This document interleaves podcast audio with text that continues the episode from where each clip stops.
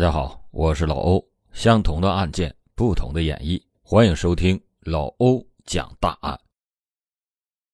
自二零零四年九月下旬开始，福州市街头巷尾都在议论着一个话题：在福州下辖的几个县市，连续发生了多起入室抢劫杀人案，被害人都是女性，血案现场惨不忍睹，四名被害者都是一刀毙命。无一幸免，而且胆大妄为的凶手选择的作案时间都是在中午，其心狠手辣的程度可见一斑。九月二十日中午，福建省连江县城关一名三十一岁的女子被抢劫，并被割喉杀死，现场惨不忍睹。十月八日下午三点左右，福建长乐市吴杭东关新村。刚放学回家的儿子发现母亲倒在了血泊之中，脖子被人用利器割过，钱物以及手机都被人洗劫一空。死者姓陈，三十一岁，长乐市鹤上镇北山人。十月十四日中午两点左右，长乐市城关东关村，独身在家的八十二岁高龄的卓老太太也未能幸免。卓老太。惨遭恶徒割喉、手镯、戒指等不翼而飞。十一月八日，也是两点左右，租住在连江县城关北岳村三十五岁的女子李某遭人割喉杀害。这四起案件都是发生在城区人口聚集区，作案的手法如出一辙，凶手都是在光天化日之下瞄准了单独在家的女子。并且随身携带了用于捆绑手脚的绳索，实施抢劫后用利器割喉杀人。杀人恶魔的出现，使得当地人陷入了恐慌和不安之中。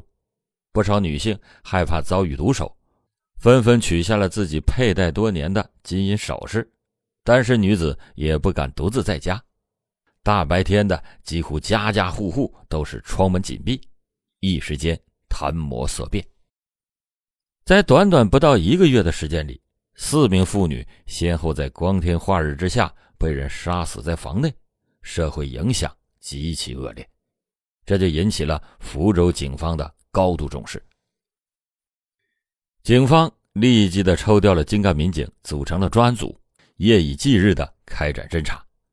通过对四起杀人案件作案的手段分析，认定这是系列入室抢劫杀人案件。专案组在福建省公安厅刑侦总队的指导协助下，经过认真的勘查现场，提取了可靠物证，很快就锁定了犯罪嫌疑人是一名叫做蔡斌的宁德市霞浦人。随即，警方就发布了通缉令，缉捕蔡斌。同时，兵分数路，分别赶往蔡斌有可能出现的霞浦、建阳、河南省南阳等地，紧急的布控追捕。警方经过走访调查，犯罪嫌疑人蔡斌渐渐的浮出了水面。据调查，为了迷惑他人，狡猾的蔡斌制作了假身份证，冒名周肥贵，伪称是贵州省遵义市董公四镇建国村人，并且到处躲藏。心理素质极强的蔡斌，在做完案以后，为了逃避警方的追捕，在一个地方不会待上一个星期。由于对福州周边的地理环境比较清楚，他十分容易逃避警方的追捕。他通常采用在外躲藏一段时间，又重返福州作案，作案以后又立刻逃离，如此胆大妄为，实为罕见。福建省公安厅刑侦总队与连江县公安局刑侦大队制作了通缉令以后，在福建省的各地通缉蔡斌。并且悬赏对提供线索抓获蔡斌的举报者奖励人民币两万元，而长乐市公安局在幺零八凶杀案后，也立即的在案发地附近贴出了悬赏通告，对提供线索协助破案者给予人民币三万元的奖励。一时间，各种信息线索都汇集专案组，但是有价值的线索却一直都没有。就在办案刑警一筹莫展之际，负责监控的民警终于得到了一条极其重要的线索。十一月九日，专案民警通过侦查手段获悉，蔡斌已经潜逃至江西省上饶市藏匿。获得到了信息之后，福州市公安局局长立即的带队，火速的赶到江西上饶开展抓捕工作。据参加这次联合抓捕行动的上饶市公安局刑警支队的民警介绍，十一月十日上午，上饶市公安局刑警支队接到了江西省公安厅刑警总队的紧急通报，称福建长乐市等地连续发生入室抢劫杀人案。现已查明，犯罪嫌疑人蔡斌可能已逃窜至上饶市信州区。福建警方已经派出专案组赶赴上饶组织抓捕工作。省厅要求上饶市公安局刑警支队全力以赴的协助福建警方缉拿凶犯。十一月十日下午两点三十分左右，福建省福州市公安局刑警支队以及长乐市公安局刑警大队一行人员。到达上饶市公安局刑警支队之后，迅速的通报了案情。随后，赣闽两地的民警紧紧抓住犯罪嫌疑人蔡斌曾经和福建关系人打过的几个电话这一条重要的线索，迅速的展开调查。调查以后，民警得知，这几个公用电话的位置处于上饶市火车站附近。专案组的干警们分析以后，一致认定，凶犯。极有可能就住在火车站一带。为了防止凶犯有可能离开上饶市，专案组的民警们和上饶市公安局的领导通报了具体案情后，上饶市公安局立即组织警力在火车站一带展开了大规模的排查工作。直到当天下午四点左右，排查民警在火车站附近的顺丰旅社得到了重要的线索。据旅店老板说。他们旅社二零幺号房间九日住进了一个外地人，据他自己说啊，他是浙江人，容貌特征和犯罪嫌疑人蔡斌极为相似。得知到这一条重要的线索之后，专案组刑警立即的研究了抓捕方案。考虑到犯罪嫌疑人蔡斌可能携带有凶器，专案组经过研究后决定，让老板以送开水为名。先了解一下情况之后，再进行抓捕。大约过了十分钟后，旅社的老板下楼告诉刑警，嫌犯正躺在床上看电视呢。通过仔细的观察，对照凶犯的照片以后，老板确信住在二零幺房间的浙江人就是犯罪嫌疑人蔡斌。在确认无误后，专案组又想起蔡斌曾经在浙江省温州市少年体校学习武术好几年。可能会暴力拒捕，于是决定派出四名刑警同时冲进房间，不给疑犯有任何的活动空间和时间。在得到指令之后，上饶市刑警支队的两名刑警和另外两名福建刑警联手作战。在下午四点十五分左右，四名刑警在一切准备就绪之后，冲进房间，以迅雷不及掩耳之势将疑犯蔡斌升起。并且当场从他的身上搜出了贴身匕首一把。经过简单的突审，犯罪嫌疑人蔡斌承认自己就是福建警方网上追讨的要犯，并对自己在福州长乐市、连江县等地所犯下的九二零、幺零八、幺零幺六、幺幺八系列入室抢劫杀人案供认不讳，而其被警方当场收缴的匕首就是作案的凶器。当天晚上，犯罪嫌疑人蔡斌就被福建警方带回到福建接受进一步的审讯。十二月十日上午，也就是抓获杀害四名妇女的犯罪嫌疑人蔡斌的一个月之后，有记者就来到了抓捕凶手的顺丰旅社。老板陈某回想起那次抓捕过程，仍然是心有余悸。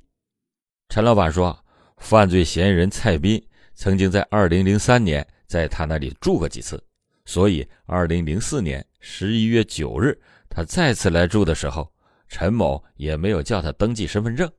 幸好警察来得及时，要不然凶手没钱用的时候，在他开的旅店里随便找个目标下手，再实施抢劫杀人的话，那他可负不起这个责任。咱们再说这个罪犯蔡斌，三十一岁，是福建霞浦三沙镇人。十三岁到十六岁的时候，在温州市少年体校学习过武术，而且练得一身的好武艺。但是由于他在学校经常的打架斗殴，后来被学校勒令退学。自从学校出来以后，没人管教的蔡斌又开始外出打工。但是生性好吃懒做的他，每份工作都不长久。长此以往，蔡斌开始浪迹社会。而且蔡斌可以说是劣迹斑斑。一九九零年，年仅十七岁的他就喜欢寻衅滋事，曾经因为一名实习民警检验他的身份证。他感到不满，就把实习民警给打伤了，因此他被当地警方治安拘留了十五天。一九九二年二月，他又因为抢劫罪被宁德市中级人民法院判处有期徒刑三年，缓刑五年。在缓刑期间，不思悔改的他，又因为和另一伙社会青年打架斗殴，导致其中一人轻伤一级，他也因为涉嫌伤害罪，在一九九五年五月。被合并执行流氓罪，被判处有期徒刑四年。一九九八年八月份刑满释放，但是走出监狱后的他仍然是不思悔改，继续作恶。据了解，蔡斌因为常年的流浪在外，游手好闲，不务正业，又屡屡的作奸犯科，家人为其耗尽了钱财，对其是恨之入骨，已经多年没有和他联系过，而且。蔡斌还是个心胸狭窄的人，在他二十四岁那年，别人帮他介绍了一个女朋友时，通过一段时间的接触，女方感觉到了他并不是一个值得托付终身的人，而要求终止关系，他就拿出了一把菜刀，冲到了介绍人的家里，硬说是介绍人从中作梗，要介绍人出五千元钱摆平此事，否则他就没完。这好心没有得好报的介绍人，把实情告诉了蔡斌的父母以后，想请他的父母劝一下蔡斌，但是蔡斌仍然是不依不饶。最后，介绍人出了三千元钱，才了结了此事。直到被警方抓获以后，蔡斌在向警方预审人员表明杀人动机时，竟还不知悔改，口出狂言。他说：“啊，胜者为王，败者为寇，我信奉的。”就是这种强盗逻辑，拳头就是真理。被你们逮住，算我倒霉；如果没被你们抓住，我肯定还会继续抓。反正一次是死，两次也是死。从他的话语中，不难看出蔡斌的残暴的性格根深蒂固。二零零五年，福州监狱内，死刑犯蔡斌最后一次整理仪容。因为临近春节，监管民警还给他送了一件春节的新衣，最终让这个杀人不眨眼的恶魔流下了悔恨的泪水。这个蔡斌虽然看起来文质彬彬，却是一名连环杀手，在他的身上一共背负了五起命案。蔡斌还有一起命案，但是这起命案是什么也查不到。